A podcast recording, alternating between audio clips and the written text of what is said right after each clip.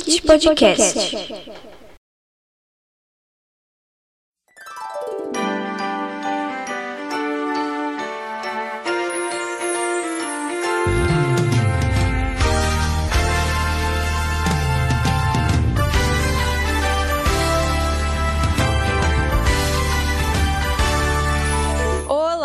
Querido ouvinte do Kit Podcast, bem-vindo ao nosso 23º episódio com o tema Carrossel, uma novela veiculada pelo SBT em 2012 e 2013. Sugestão do nosso querido e amado ouvinte Rafonel.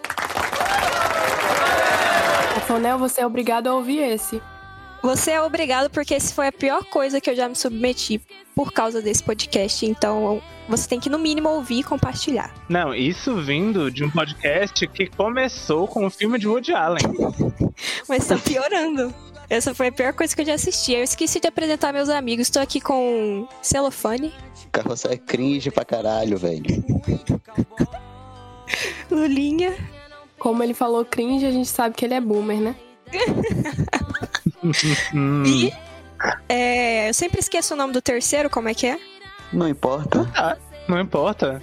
Que rode a vinheta. Embarque nesse carrossel, onde o mundo faz de conta a terra é quase o céu. Embarque nesse carrossel, onde o mundo faz de conta a terra é quase o céu. Como a nossa querida Izzy disse, o tema de hoje é Carrossel. Carrossel, pra quem não sabe, é uma telenovela infantil que foi exibida de 2012 a 2013 pelo SBT e é baseada na telenovela mexicana Carrossel. É assim que fala em espanhol? Não, mas eu vou falar assim. A novela brasileira foi escrita por Iris Abravanel, que é ninguém mais, ninguém menos que a esposa de Silvio Santos. E a história basicamente gira em torno de Helena, que é uma jovem professora, linda e meiga, que leciona no terceiro ano da escola mundial. Aí a novela começa assim, mostrando como para ela a educação tem que andar com o amor e com a paciência e todas essas boas virtudes. E para mostrar em como ela é moderna e não acredita nessa coisa do aluno ser um robô. É até uma proposta interessante.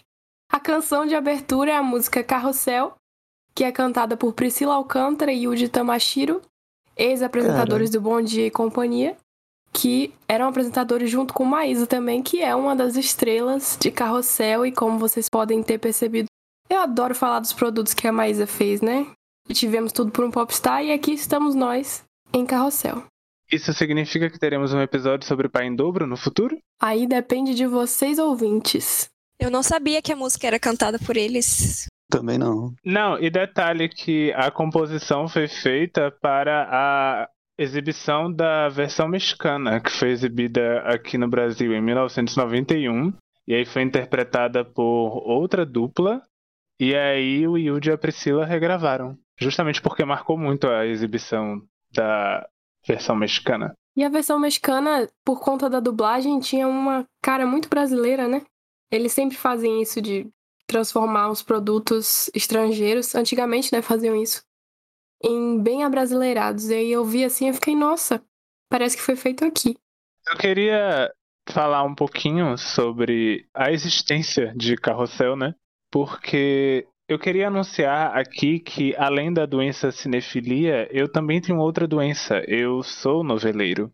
Já fui mais no passado, mas ainda consumo. E na época que Carrossel foi lançado, eu assistia bastante novela. E aí, Carrossel marcou o início de uma nova fase na teledramaturgia do SBT, que é uma emissora que nunca teve tradição nesse campo.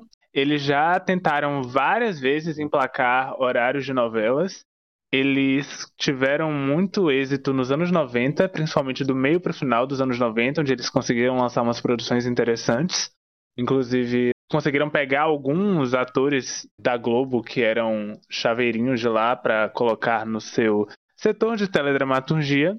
Mas é, essas apostas iam e vinham, e aí Carrossel veio com essa ideia de trazer o público infantil para o horário noturno e para a teledramaturgia brasileira.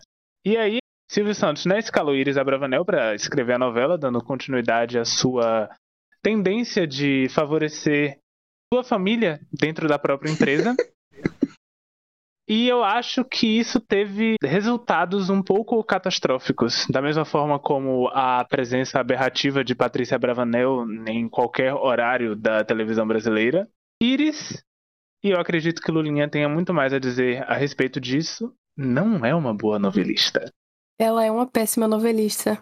Eu, inclusive, tenho medo de Silvio Santos achar esse podcast um dia e me processar por falar mal de sua esposa, mas puta que pariu, ela copiou tudo, basicamente. Ela pegou, assistiu todos os episódios da novela e copiou a parte principal da trama, né? Ela não fez muitas alterações. Ela diminuiu um pouco o racismo em Carrossel. Mas fora isso, pelo que eu assisti, não vi muitas diferenças. Mas mesmo assim, por causa do nome dela, ela conseguiu emplacar outras novelas depois de Carrossel, né? Ela fez Patrulha Salvadora, que é com o pessoal de Carrossel, Chiquititas, Cúmplices de um Resgate e As Aventuras de Poliana, que foi uma novela que durou acho que uns dois anos, ela acabou ano passado. Meu Deus. Não, e detalhe que vai ter continuação de Poliana, que só não aconteceu por causa da pandemia. Mas ia estrear assim que a versão original de Poliana acabasse. E aí você pode perceber como ela não consegue escrever uma novela original, né? Porque tudo que eu falei aqui, basicamente tudo é copiado de outras outras novelas ou de um livro. Patrulha Salvadora eu não sei, mas, né? Ela só faz copiar. Patrulha Salvadora é tipo um spin-off de Carrossel. Que os personagens voltam sob a figura de super-heróis. E é bizarro. Eu já assisti, é, o muito, multiverso. muito, muito bizarro. Pense em DPA misturado com KND, misturado com algo do Tim Burton. Meu Deus. Inclusive, Carrossel tem dois filmes. Sim, véi. Pois e é. fez muito sucesso, um sucesso estrondoso, assim. Carrossel é o, é o Glee deles, sabe? Eu acho. Porra. Teve até álbum de figurinha, né? Álbum de figurinha, lancheira, brinquedo. E eles podiam, tipo, sair fazendo show, cantando as musiquinhas deles, e o povo ia assistir. Meu Deus, hein? Eles exploraram o carrossel ao máximo. Parece a Band com o Masterchef. Tentaram sugar tudo que eles podiam daquelas crianças. Até ninguém aguentar mais. A Band com Masterchef, a Globo com BBB. Cada um suga de onde pode, né? E a É o Record suga o quê? O governo. Ou a A Bíblia. Fazenda. Cara, ainda dentro do tópico Iris, é interessante você falar isso de que ela não escreve novelas originais, porque antes das novelas infantis, ela tentou emplacar a carreira como uma autora de novelas para o público adulto, e as novelas que ela fazia também eram remakes. Porque, tipo, o SBT ele detém o direito de umas novelas da Janete Claire, e aí ela reescreveu algumas novelas que a Janete fez no início da TV Globo e na TV Tupi, só que não deu certo, de jeito nenhum. E aí ela foi para a área das infantis, deu certo, só que a ausência de talento se manteve. Porque nem pra dar uma adaptada, cara. Exatamente. Concordo total, Dominique. E, assim, antes até da gente pensar em falar sobre a atuação das crianças, né? A gente tem que pensar que como é que vai sair alguma coisa boa, sendo que o roteiro é, né? É complicado. Pois é, é tudo muito truncado em Carrossel, nada soa natural. Ela mantém até uns vícios que são muito comuns em novelas mexicanas, que são os personagens falando sozinhos, expressando frases inteiras, até monólogos pro nada, que não é muito comum de você observar nas novelas brasileiras, é algo tá presente no melodrama, só que a, que a gente não faz isso. Mas ela mantém, então fica muito distante da, daquilo que a gente gosta de consumir. Até a iluminação, né? É bem artificial, assim, bem truncada também. Você não consegue se, se identificar com a, a iluminação da- dos cenários. Cara, eu acho a direção de arte dessa novela um horror. Não sei se é a hora da gente falar isso, mas eu tenho muito a dizer. Eu reforço o que vocês falaram, é tudo muito artificial. E eu achei interessante que no primeiro episódio eles apresentam os personagens de três formas diferentes. A primeira é mostrando o quarto de cada um deles, né? Eles se preparando para o primeiro dia de aula.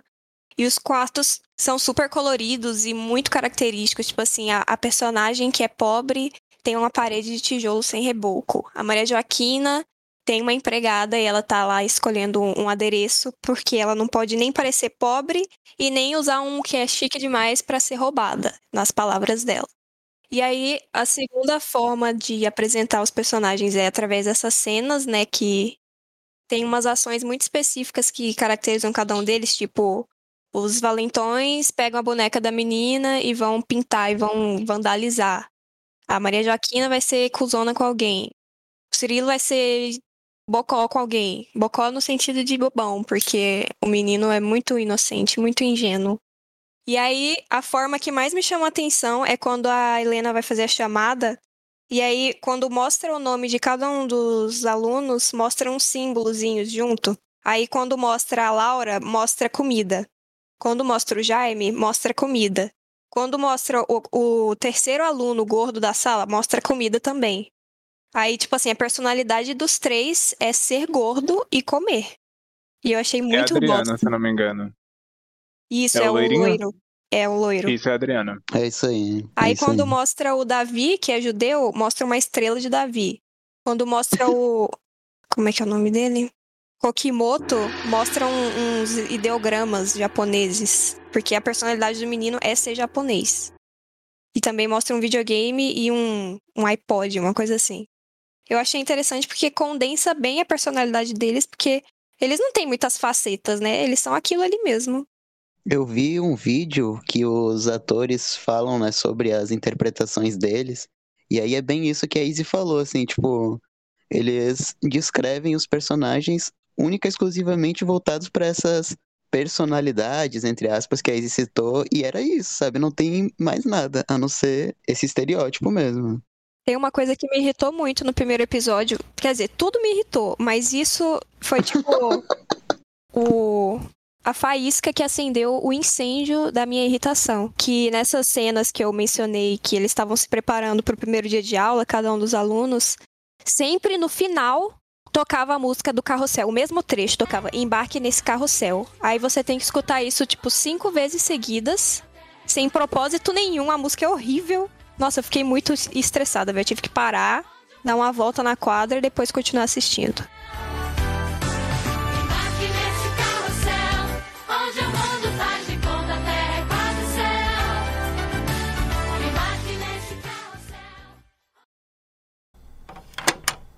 Queria avisar pra vocês que a gente tá nas redes sociais. No Instagram nós somos Kit Podcast. No Twitter, Kit Podcast. E a gente gosta muito que vocês interajam com a gente. Então, por favor, sempre busquem seguir a gente nas redes sociais, curtir e comentar as postagens, que é muito importante pra gente. Kit se escreve K-I-T-S-C-H. E é isso, gente. Uma coisa que me incomoda muito, falando em construção de personagem, é a construção da Maria Joaquina. Não só por toda a problemática que ela tem, mas porque é o seguinte: ela é uma aluna nova, chegando em uma escola que todo mundo estuda junto desde sempre. Eu já fui essa pessoa. E ela chegou, tipo, super segura e, ah, eu sou melhor que todo mundo e não quis fazer amizade com ninguém. Eu fiquei, caramba, existe mesmo alguma criança assim? Porque, tipo, desumanizaram ela total, assim, ela não é um ser humano. Ela é a Maria Joaquina Médici, filha de médico. Perfeita. Branca. É. E que só quer saber de gente rica. E, tipo assim, aquela escola nem parece. É uma escola particular, então, assim, qual o problema? De onde ela foi transferida? Não ficou. Ah, eu não sei, eu odeio a história dela, sabe? É muito ruim, todo o plot. Olha, talvez ela já tenha começado a se chatear quando ela viu o uniforme que ela teria que usar, porque o uniforme da escola mundial é provavelmente o uniforme escolar mais horroroso que eu já vi em qualquer obra de ficção. Então, a irritação dela com a escola já deve ter começado nesse momento, visto que ela, na cabeça dela, é uma pessoa super fashion, de acordo com a referência que Izzy trouxe aí no primeiro capítulo. Mas, assim como todos os personagens são unidimensionais, a Maria Joaquina também tem essa unidimensionalidade. Ela tá lá para ser racista e elitista. Cara, e ícone fashion, como assim? A pior coisa que ela fez pra trazer nessa, nessa novela foi essas tiaras, véi. Que assim, Todo mundo que já foi criança na época de carrossel usou uma tiara daquela. Uma dela ou da Ou a Valéria. tiara da Valéria. Exatamente. Que são duas E as duas são horrorosas. Por isso que eu tô falando que a direção de arte de carrossel é uma aberração. Olha os figurinos, olha os acessórios, olha o design de produção daquela escola. Aquela escola não parece uma escola, gente. Tá nítido que aquilo ali é um cenário montado muito mal mesmo. construído. Sim. É e tipo nítido assim, mesmo. só tem o terceiro ano na escola, né? Porque só aparece as outras turmas de vez em quando. É, Mas só tem o terceiro ano. O terceiro ano é a única turma da escola e por isso que eles são a pior turma da escola, porque não tem outras. Mas aí também são a melhor. Não. Não. ninguém vai ganhar nem perder, já dizia Dilma. Mas assim, atire a primeira pedra quem nunca entrou na sala de aula pra ouvir o professor falar que era a pior turma. Eu acho que eles falam isso pra todos. É terror psicológico. Vocês já tiveram alguma professora Helena na vida escolar de vocês? Porque eu acho que eu nunca tive. Eu acho que não também. Eu acho que a professora Helena é um arquétipo de alguém, provavelmente essa pessoa criou esse arquétipo pensando em um perfil que ela gostaria de ter tido na sua vida escolar. Porque, gente, eu acho que a professora Helena não existe. Não existe ninguém, nenhuma escola no mundo, alguém como ela. É tipo o professor de Sociedade dos Poetas Mortos. Não existem pessoas assim. Eu acho que eu nunca tive uma conexão com professores de escola. E eles forçam isso, né? Eles forçam uma admiração gigantesca das crianças com ela. E ela chora e ela ama eles. E os meninos se apaixonam por ela. E nunca vivenciei nada do tipo. Pois é, eu também nunca tive uma professora Helena. E eu acho que, como Dominique já iniciou o assunto, eu acho que ela foi construída baseada nesse arquétipo do professor perfeito e maravilhoso, que a gente só vê em filme e que nunca viveu. E aí, quando eu fui reassistir Carrossel, eu fiz uma conexão que eu não sei se todo mundo fez ou se lembraram disso, mas eu acho muito parecida a figura da diretora Olivia com a Mrs. Trunchbull, eu acho, é. Diretora Trunchbull. Sim, sim. Nossa! Eu acho também. Eu falei, meu Deus, eu tô assistindo Matilda brasileiro? Essa mulher é a cara da Exatamente. diretora Trunchbull. E aí, em contraponto, a professora Helena é a Miss Jennifer. Exatamente. é. E eu fiquei, nossa, será que foi inspirada em Matilda? E aí eu fui pesquisar e o filme saiu em 1996. Então, a primeira carrossel pode não ter sido inspirada no filme, mas sim no livro, que é de 1988 e é do Roald Dahl, sendo citado aqui É. mais uma vez. O autor de A Fantástica Fábrica de Chocolate também é o autor de Matilda, eu não sabia disso. Meu Deus, eu não, não tinha ligado os pontos.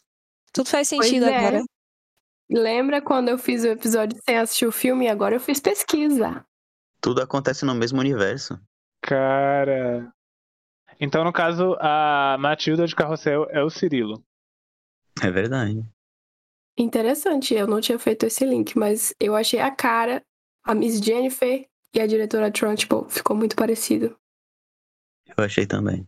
Você falando realmente é muito real. Pois é, assim, para além da vida das crianças, também mostra a vida pessoal da professora Helena. E eu acho muito estranho quando mistura, sabe, tipo, a vida pessoal e profissional dela. Cara, eu só consigo pensar na Lívia Andrade.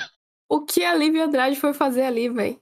É estranho porque mistura assunto de adulto e assunto de criança, e às vezes as crianças têm assunto de adulto, as crianças. Eu tava lendo, na verdade, um, um artigo falando de, da adultização das crianças de carrossel e de como eles falam de namorar.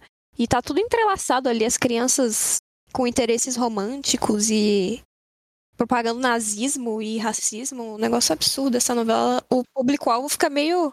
sei lá. Eu sei que o público-alvo são as crianças, mas certamente não devia ser. E a professora Helena acaba sendo um pouco infantilizada. Tem, em determinadas situações, as crianças se comportam de forma mais madura do que ela. Principalmente, tipo, nomes específicos. A Valéria e o Daniel, eles são muito mais seguros de si do que uma mulher adulta. Não vou julgar. Daniel é o esquerdomacho perfeito, né? E o Salvador Branco. Total. Nas duas Total. versões. E ele é tão sem sal quanto a Maria Joaquina. Muito sem sal. Tem uma cena no primeiro episódio que o Jaime chama. O Jaime chama a Maria Joaquina de macarrão sem molho. Eu achei isso muito engraçado. Eu acho o Daniel sem sal, porque a missão dele é sempre estar ali pra salvar alguém, pra ser bonzinho, sabe? E o que que acontece com ele? Ele é bonzinho o tempo todo? Não, velho, ele é um ser humano. Como assim? É o famoso apaziguador, né? Conhecemos várias figuras assim, sempre tem alguém. Um neutrão. Panos quentes. Isa é fascinada por esse perfil. É, é incrível. Sim. É meu ponto fraco. Mas assim, entre um apaziguador e o Davi, que tem medo de absolutamente tudo, eu suporto um pouco mais o apaziguador. E eu acho muito engraçada a relação da Valéria com o Davi, né? Que é tipo assim, a menina valentona e o frouxinho. E eles namoram. É estranho isso deles namorarem, sendo crianças do terceiro ano. É isso, véi. E a personagem da Laura, que além do traço de personalidade eu gosto de comer também, tem obsessão por romance, vive falando sobre casamento. E logo no primeiro episódio ela fala do sonho. Não, não, não sei se é no primeiro episódio, mas ela fala do sonho de casar de véu e Grinalda vestida de branco. E quando ela falou isso, eu só consegui pensar que era com certeza uma fala do carrossel original que a Iris escolheu passar pra esse, porque soou tão antiquado, sabe, vindo da boca de uma criança. Eu não sei se eu tô desatualizada sobre o que as crianças desejam ultimamente, mas ficou muito parecendo que ela tava falando algo que foi dito há quantos anos atrás? 30 anos atrás. E nesse assunto de falas repetidas, logo no primeiro episódio do primeiro carrossel, a Maria Joaquina fala uma coisa racista pro Cirilo, que eu não vou repetir, e ele reage. E aí, quando ele vai pra diretoria, a professora Helena vai lá e conversa com ele, e logo é citado a fala que sempre é repetida. Mas ela tem razão. O pai dela é médico e o meu é um simples carpinteiro. Aí ela fala: Não tem nada a ver isso de profissão. Você sabe quem também era carpinteiro? O pai de Jesus Cristo. A Momentos Patrícia de Bravanel deve choro. ter ficado muito satisfeita quando viu essa cena. Exatamente, que foi aproveitada ipsis literis, nenhuma alteração. E assim, essa novela fica a um passo de se tornar um clássico gospel, né? Meu Deus. hein? É muito bizarro. Imagine uma novela infantil gospel no futuro, porque se a gente for observar o SBT, é o caminho que eles vão tomar. É isso. Nem, nem dá ideia. Eu queria inclusive saber se em algum momento em Poliana eles começam a citar Deus, porque assim, eu li Poliana e ela só fica falando que as coisas vão ficar bem, que tem que. O jogo do, do não sei o que, eu esqueci agora. O jogo, Jogo do, do contente. contente. Isso, que ela faz o jogo do contente, mas assim, não fala muito sobre Deus. Mas com certeza eles arrumaram uma forma de colocar ali esse tópico. Claro, Patrícia ali no almoço de família com certeza falou: mãe, tem que seguir a cartilha, por favor. O algoritmo lá, gere lá a palavra Deus, Jesus, evangelização e coloque em Poliana, por favor.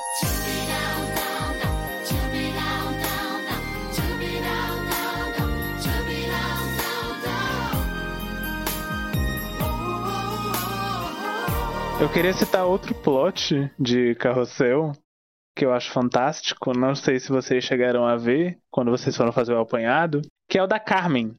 A Carmen é uma garota que passa por dificuldades financeiras. Ela não leva lanche para a escola porque a família dela não tem dinheiro.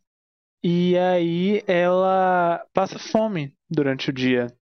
Aí tem um capítulo de Carrossel muito marcante, no qual Maria Joaquina está saboreando um maravilhoso sanduíche de peru. E, como a grande burguesa que ela é, desperdiça o sanduíche, não come ele inteiro, e deixa no, no banco da, do pátio. A Carmen, morrendo de fome, observa o sanduíche, rola um negócio assim meio Kuleshov, ela observando o sanduíche, ela pensando no quanto ela tá com fome, e aí começa a tocar um pianinho muito triste, e aí ela vai lá e come o resto do sanduíche de Maria Joaquina, porque ela não tem mais nada para comer em casa. É, é uma das coisas mais trágicas que eu já vi na minha vida. É triste demais. Vocês deveriam ter visto essa cena. É muito, muito, muito horrível. É complicado isso da novela, que ela pega, às vezes, aspectos muito realistas, né? Muito tristes e que acontecem de verdade, como isso já aconteceu, provavelmente. com várias pessoas.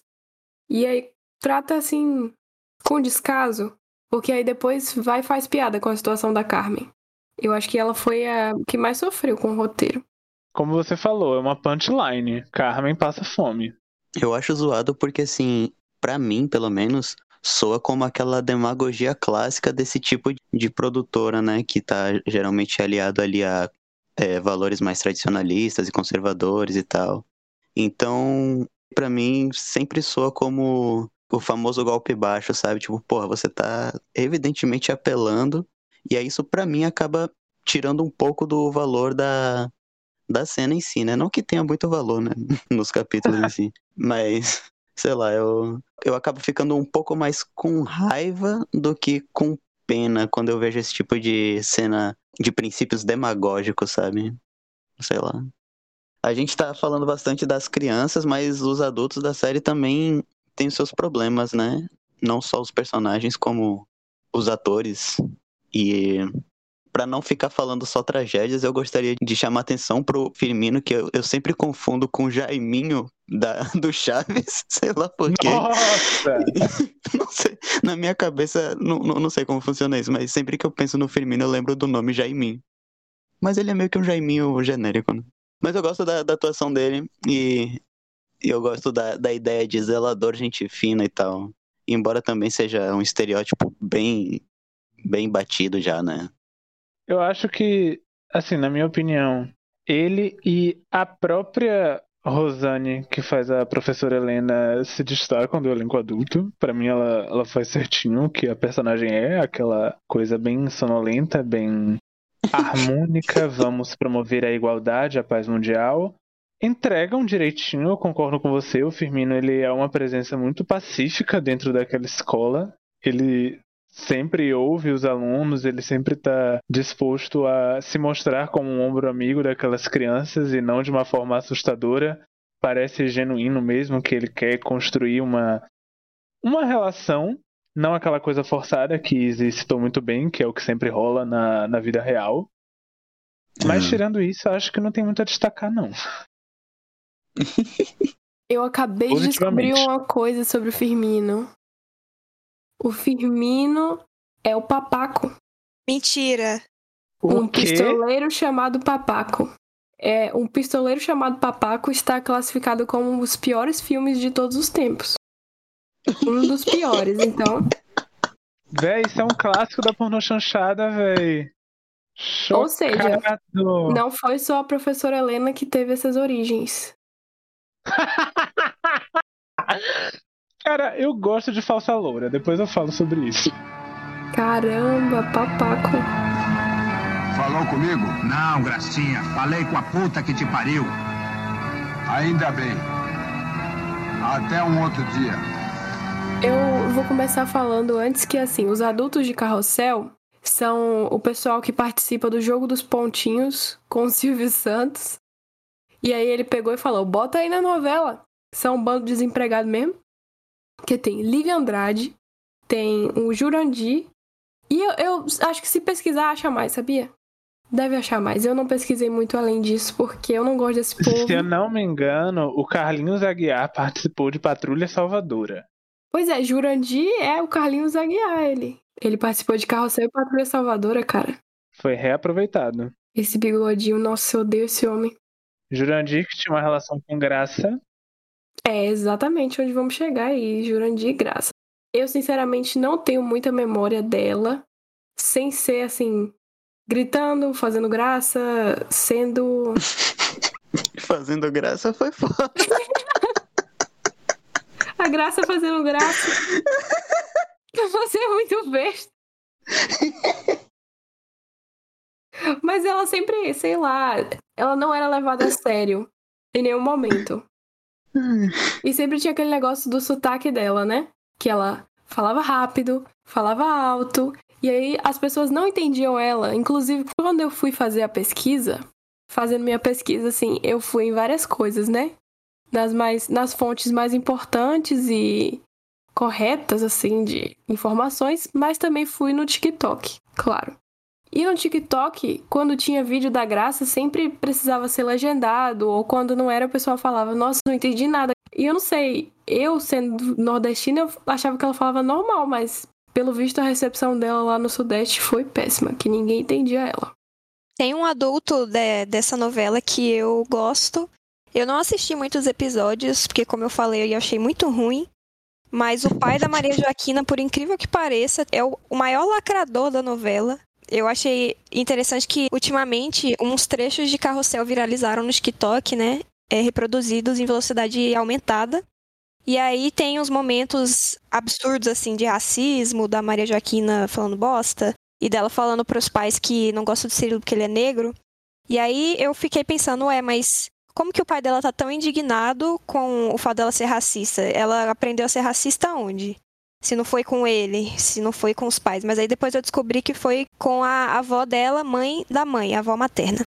E aí tem umas cenas dele sendo a fada sensata, falando que a nossa filha é racista, a nossa filha não gosta do Cirilo porque ele é negro, isso é inadmissível. E eu achei bastante curioso, porque eu não imaginava que eles fossem apontar o racismo da Maria Joaquina dessa forma, porque ela é tão caricata que as questões, essas questões mais sérias, às vezes são abordadas de forma bastante desleixada, né?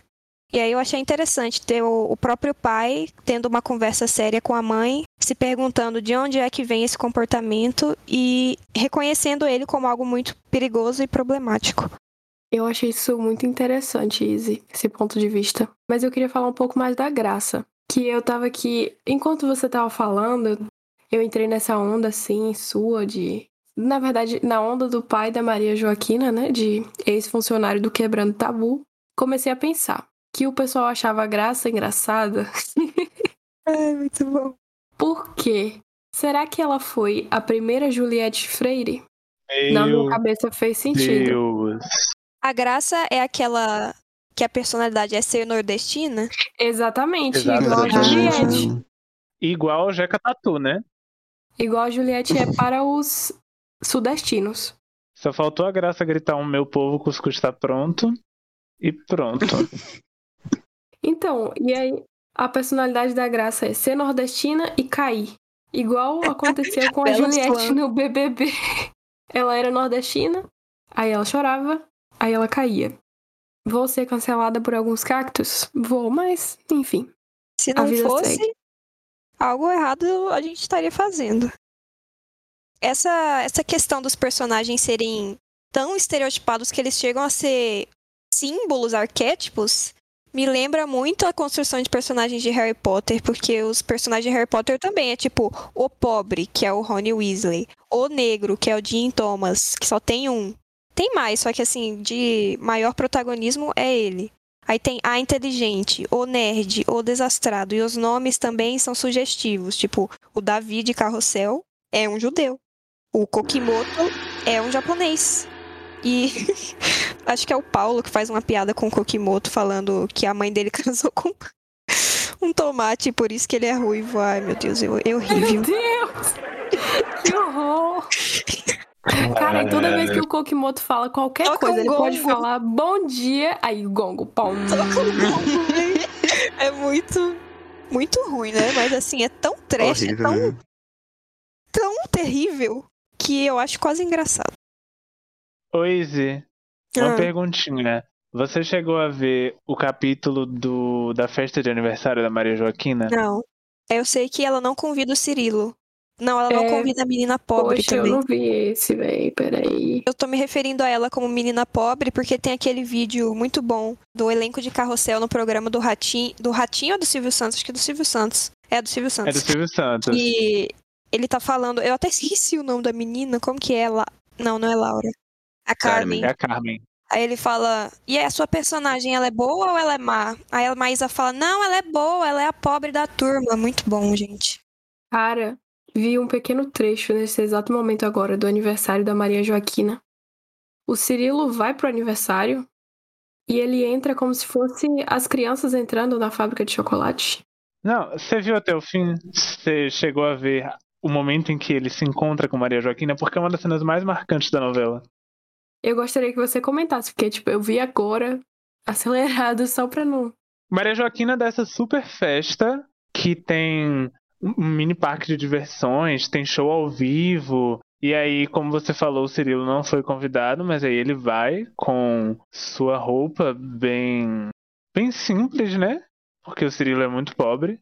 Inclusive, isso me lembra o quão horrorosa é a casa do Cirilo, horrível, muito mal feita. E ele leva um buquê de flores para Maria Joaquina. E aí, quando ele a encontra, ela está sentada em um brinquedo.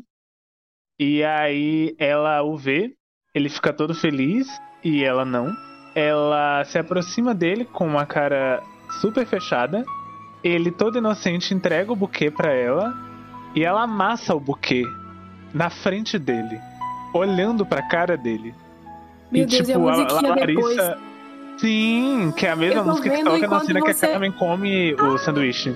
Eu tô vendo enquanto você narra e ficou perfeito. Eu recomendo quem estiver escutando o episódio fazer isso. Foi esse acontecimento do buquê que ocasionou a conversa que o pai da Maria Joaquina tem com a mãe dela, porque acho que eles estão presentes nessa cena, né? E aí surge o debate. E a mãe fica total na defensiva, ela até acusa o marido de: "Ah, é óbvio que você tá acusando a sogra, né? Que conveniente". E ela fica defendendo a mãe racista, enfim. É terrível. Nossa, que horror. E depois dessa cena, a Laura pega as maçãs daquele negócio de pegar a maçã com a boca e começa a comer todas. Patético. Novela terrível. A Laura é o nosso Augustus Gloop, né? Total, total. É Por isso que eu acho que eles se inspiraram no Hold Down. Total. Velho, depois que você percebe como pessoas gordas são representadas em produtos de mídia mais populares, no sentido de popularidade mesmo, e mais comerciais, você fica enojado, porque a Laura, desde a primeira cena, ela tá com pão com um monte de mortadela. Aí vem a professora Helena dar aquele discurso de depois, quando você quiser recuperar a silhueta, vai ser tarde demais. E aí eu, Sim, eu vi que essa nossa. cena é do carrossel original. Eles decidiram manter exatamente. Até colocaram mais falas da professora Helena falando com a Laura. E a menina tá sempre comendo, gente. Meu Deus do céu. E o quão mal isso não deve ter feito pra atriz, né? Né? Inclusive, ela é filha da Simone. Tipo, se eu fosse a Simone, eu não ia deixar minha filha fazer isso. Porra. Simone devia estar cagando. Eu tava lembrando que a Larissa Manoela, ela foi uma das poucas que não quis assistir ao personagem dela na outra versão, porque ela queria fazer a personagem dela da forma mais autêntica possível. E aí agora vocês relatam essa atuação dela, né, diante do da personagem dela diante do Cirilo, eu fico pensando assim, né, hum, o que será que tá acontecendo aqui? Eu, eu imagino, assim, eu acho que muito difícil isso não impactar de alguma forma a vida dessas crianças. Primeiro, porque são crianças, e segundo, que é um produto de mídia muito extenso, é uma novela, ela tem mais de 300 episódios. Tipo assim, imagina você gravar todo dia fingindo ser um. Fingindo não, né? Não sei até que ponto é fingimento, mas é interpretando uma Maria Joaquina da vida. São 310 capítulos. Eu fico pensando se isso não afetou, inclusive, a vida escolar deles, né? Negativamente. Porra, você estuda e depois no trabalho você atua como se estivesse estudando, né? Pra criança devia ser uma merda. Né? Mas pelo menos no set você podia botar Han no piano, chutar a professora. Mentira, E, gente. cara,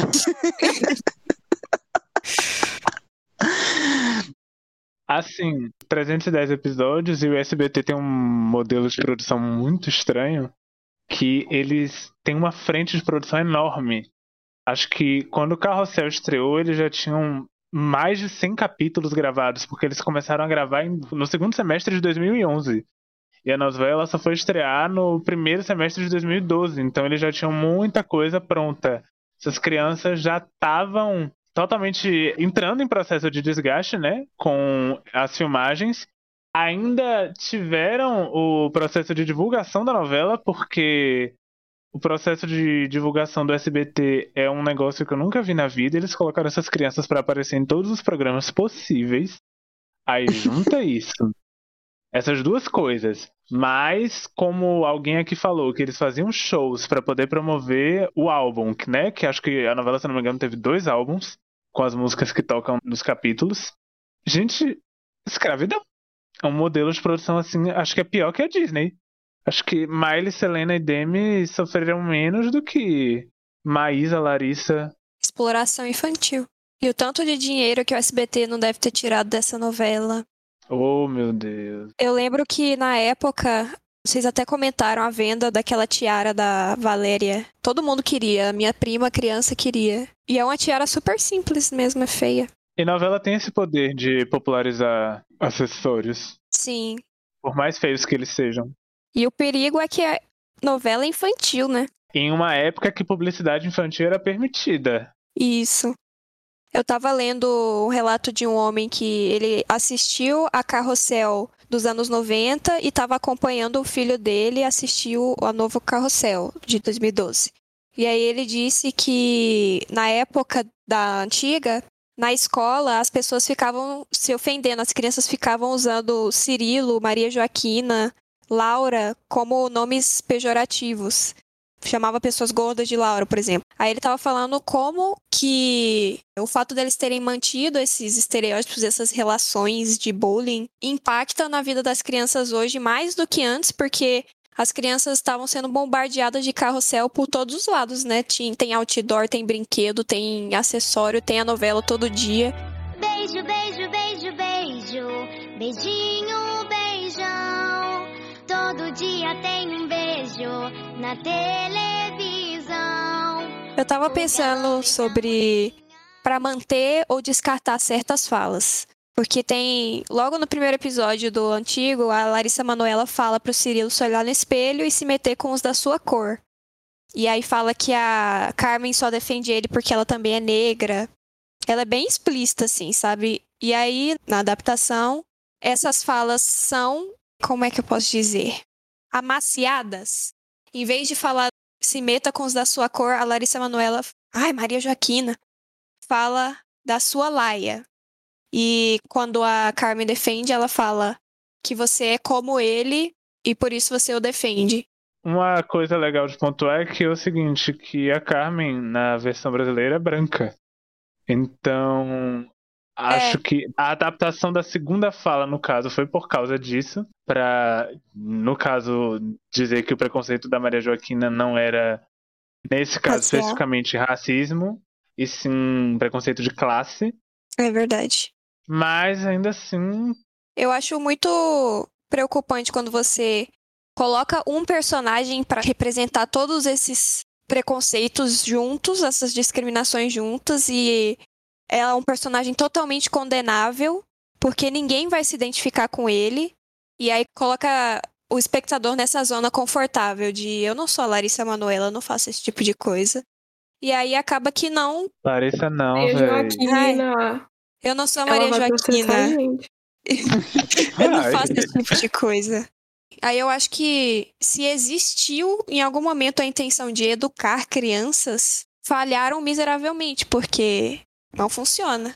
Também tem uma cena que é diferente na primeira versão e na segunda, que é a briga do Paulo e do Cirilo. Em todas as versões, o Paulo pega o brinquedo da irmã e aí o Cirilo vai lá defender. E aí na primeira versão ele fala: "Você é um negro covarde".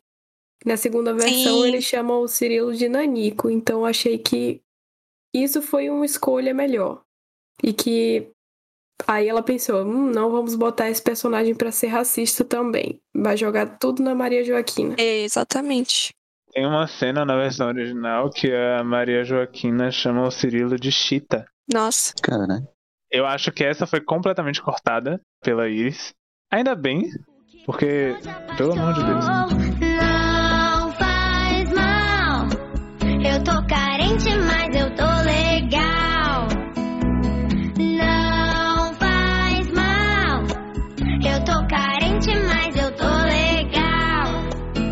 uma cena de carrossel que foi bastante compartilhada no TikTok, que é da professora Helena confrontando o Mário. E aí ela fala pra ele sair da sala e ele fala: "Vem fazer". E aí eles têm esse embate, ele não sai da sala, ela sai da sala e fica chorando no corredor. E isso foi compartilhado como um momento engraçado, né? Um momento, oh meu Deus, olha só ela chorando por causa da criança. Mas eu acabei não conseguindo ver graça porque pra mim aquilo como ex-estagiária de ensino fundamental representa como eu me sentia quando eu não conseguia lidar com a bagunça que os alunos faziam em sala e eu já chorei depois de estágio, enfim. Eu acho que carrossel pode prestar também um grande serviço no sentido de respeito aos professores. Desrespeito aos professores. Eu concordo com isso, assim. Inclusive, eu já tinha falado sobre isso da vida pessoal da professora Helena acabar se misturando com a profissional, ao ponto dela ser muito amiga dos alunos dela e isso acabar sendo ruim. Mas, para além disso, tem o desrespeito que eles têm com a professora de música também, sabe? Eu já tive professores muito chatos, mas nem por isso fazia o que eles faziam. Então, é meio que acabar com a figura de autoridade do professor também. Eu larguei a licenciatura quando tive que dar aula pela primeira vez. Véi, eu já fui agredida em sala de aula. Eu não duvido, não, velho. Véi, na minha aula tinha um moleque subindo no armário, velho. Escalando assim a parede. Eu, eu- quando eu vi aquele moleque assim, tipo, uns dois metros de altura, eu, porra, fudeu, meu irmão. Tava tudo completamente fora do, do meu controle. Ainda mais massa. considerando que você tem 1,50, né? Como é que você ia chegar lá? Aham, aham, que engraçado. Desculpa, foi o bullying agora. Eu assisti muito carrossel. Isso me lembrou do piloto do Carrossel de 91, que é o Jaime que xinga o Cirilo. É o Paulo. Chama ele de covarde, negro covarde. Aí ele vira pra Laura e fala gorda tonta. Tipo, um seguido do outro. Vá, vá. Uma metralhadora de ofensa. né? Exatamente. Agora me veio um questionamento na cabeça. Será que as crianças de hoje fazem isso? As crianças de hoje não vão nem pra escola mais, velho. Em um mundo pré-pandêmico, se bem que as aulas estão voltando, as aulas estão voltando, as presenciais escolares estão voltando. Em um mundo onde aulas presenciais aconteciam, será que as crianças não reproduziam esse tipo de fala nesse nível? Porque assim, a, a gente se identifica muito criança, né? Mas eu não duvido, não. Não duvido também não. mesmo de você entrar em uma escola particular e você ouvir esse tipo de comparação, até mesmo a comparação da Chita saindo da boca de uma peixinha de 10 anos. Ah, não, total. Em qualquer escola, né? E assim, o fato do Cirilo ser o aluno negro fez com que, na minha experiência escolar, como aluna, o único aluno negro da sala fosse chamado de Cirilo o tempo inteiro, porque Mato Grossense, gente, é, é isso aí. Aqui tem. Aqui tem. Então, é, crianças. Crianças são criaturas peculiares. Cruéis, muitas vezes. Aham. E isso eu tava no ensino médio, velho. No ensino médio, as pessoas, é assim, plano. espera-se que, exi- que exista um pingo mais de civilidade, porque criança ainda não sabe que existem certas normas na sociedade. Mas é isso, pô. A criança não sabe que existem as normas, aí o adolescente aprende as normas e escolhe desrespeitá-las. É verdade. Então ele faz ainda pior. Exatamente. Ainda bem que o nosso público-alvo não é adolescentes, hein? Gente, nada, nada, nada será feito para adolescente do que Tem depender duas de mim. adolescentes que nos escutam graças a mim. Ó, mas elas pronto, são boas. começou, lá vem. São boas, são, são boas adolescentes. De qualidade. Ó, De qualidade. Selo Easy de qualidade. esse selo aí é questionável. Esse que é o meu medo.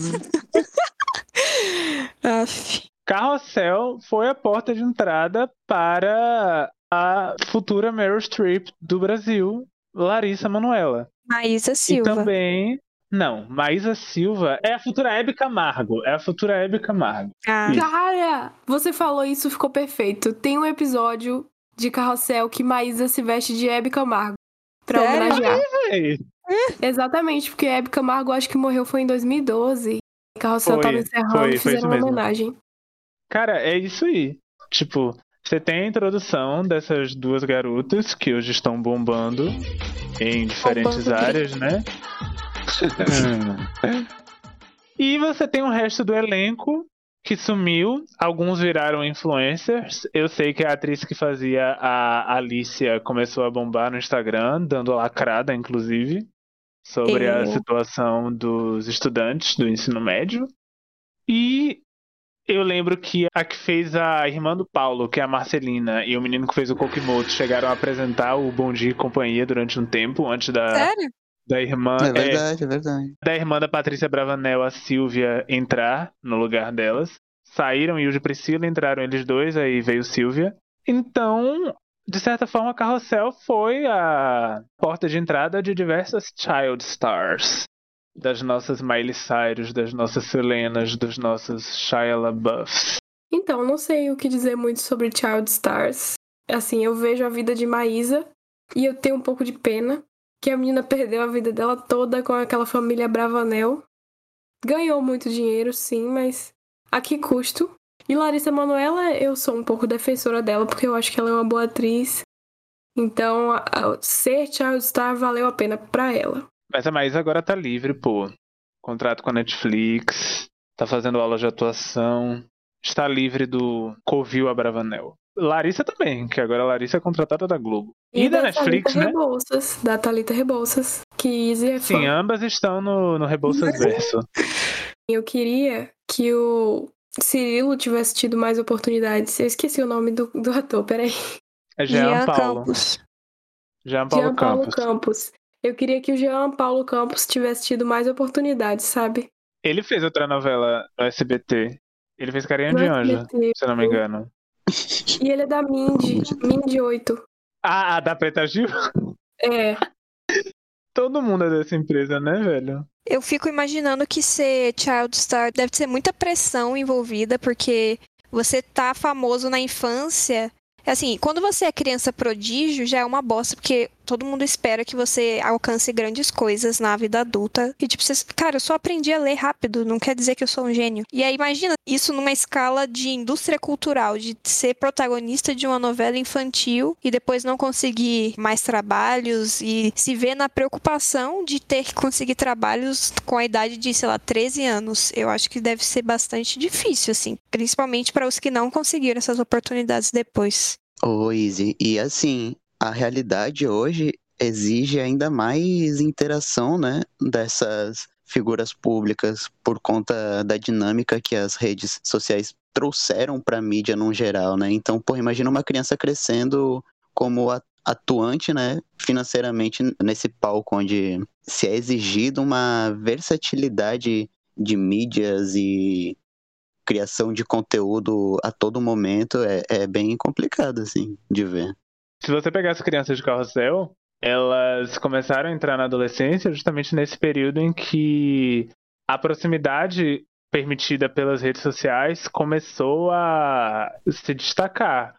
Porque veio o Instagram, e aí vão essas crianças com 14, 15 anos para esse Instagram para tentar manter o hype que eles conseguiram quando eram crianças. E hoje em dia, tipo, como é que deve estar a cabeça dessas pessoas? Das que não conseguiram a longevidade e as oportunidades que Larissa e Maísa tiveram. Deve ser péssimo. Deve ser péssimo, não, é É. péssimo. Com certeza. eu tenho uma resposta pra uma dessas pessoas. Tomás Costa não conseguiu fazer tanto sucesso depois. Ele hoje em dia é famoso por ser marombinha e ter assinado um contrato com a Condizila. Acho que as músicas dele não vão fazer sucesso, né? Eu espero que não. E ele também ficou assim, o nome dele saiu mais na mídia porque ele processou o pai dele. Por quê? O que aconteceu? Os pais dele se divorciaram e começaram uma disputa judicial pelo dinheiro do filho. Então imagina. O mal que Caramba. Carrossel fez para as crianças foi para além da cabeça, mas também para Caramba. assim a vida toda, a vida financeira, porque ficaram ricas e aí olha o que acontece, né? Seus pais brigando pelo seu dinheiro. Que merda. Macaulay Culkin all over again. É bom girar, girar num banquinho de um balcão de uma E a lancha. pergunta final que eu, Lulinha, está fazendo é: por que nenhuma outra novela do SBT vai chegar onde Carrossel chegou? Pra mim, porque hoje em dia as crianças não assistem mais televisão. E o formato de novela se tornou algo ultrapassado. Por isso que todo mundo assiste Carrossel acelerado. É meu primo de 8 anos assiste Carrossel todo dia. Eu contesto um pouco a sua afirmação, Lulinha, porque o SBT teve uma estratégia muito interessante que eles jogaram essas novelas no YouTube. Então, e essas novelas Netflix. dão visualização. E na Netflix. E dão visualização pra caramba. Então pode ter 300 episódios, mas eles estão lá assistindo. É É, verdade. eu tenho um amigo, ele tem uma irmã de 8 anos, ela assiste as aventuras de Poliana todo dia no YouTube.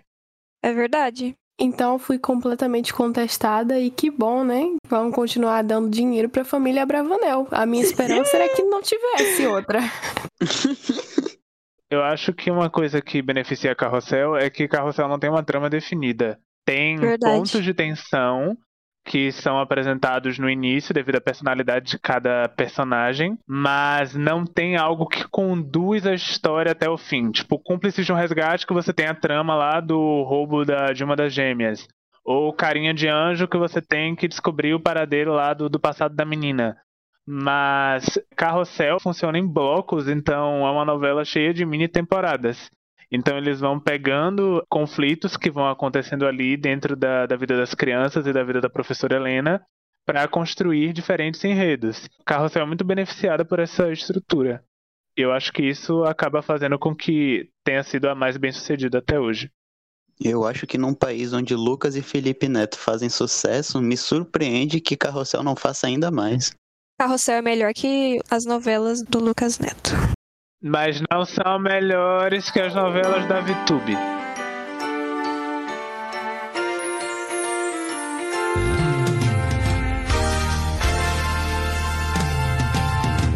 Bom, pessoal, espero que esse episódio tenha sido mais prazeroso do que a minha experiência de assistir Carrossel e que você tenha se divertido, dado boas gargalhadas e até a próxima semana.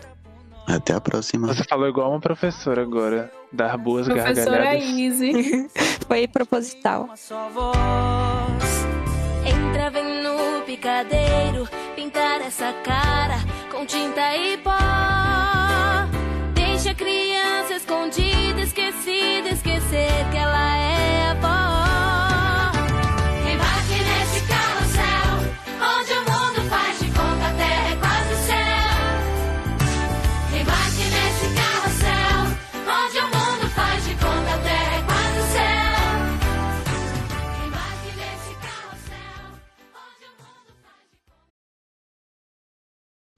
Olá, ouvinte do Kit Podcast, bem-vindo ao nosso 22 segundo... 23 terceiro? Errou, errou, errou. errou. Ah, tá, tá, peraí, fazer de novo. Então, Easy vai e fala. Não. Mentira, o que é pra falar?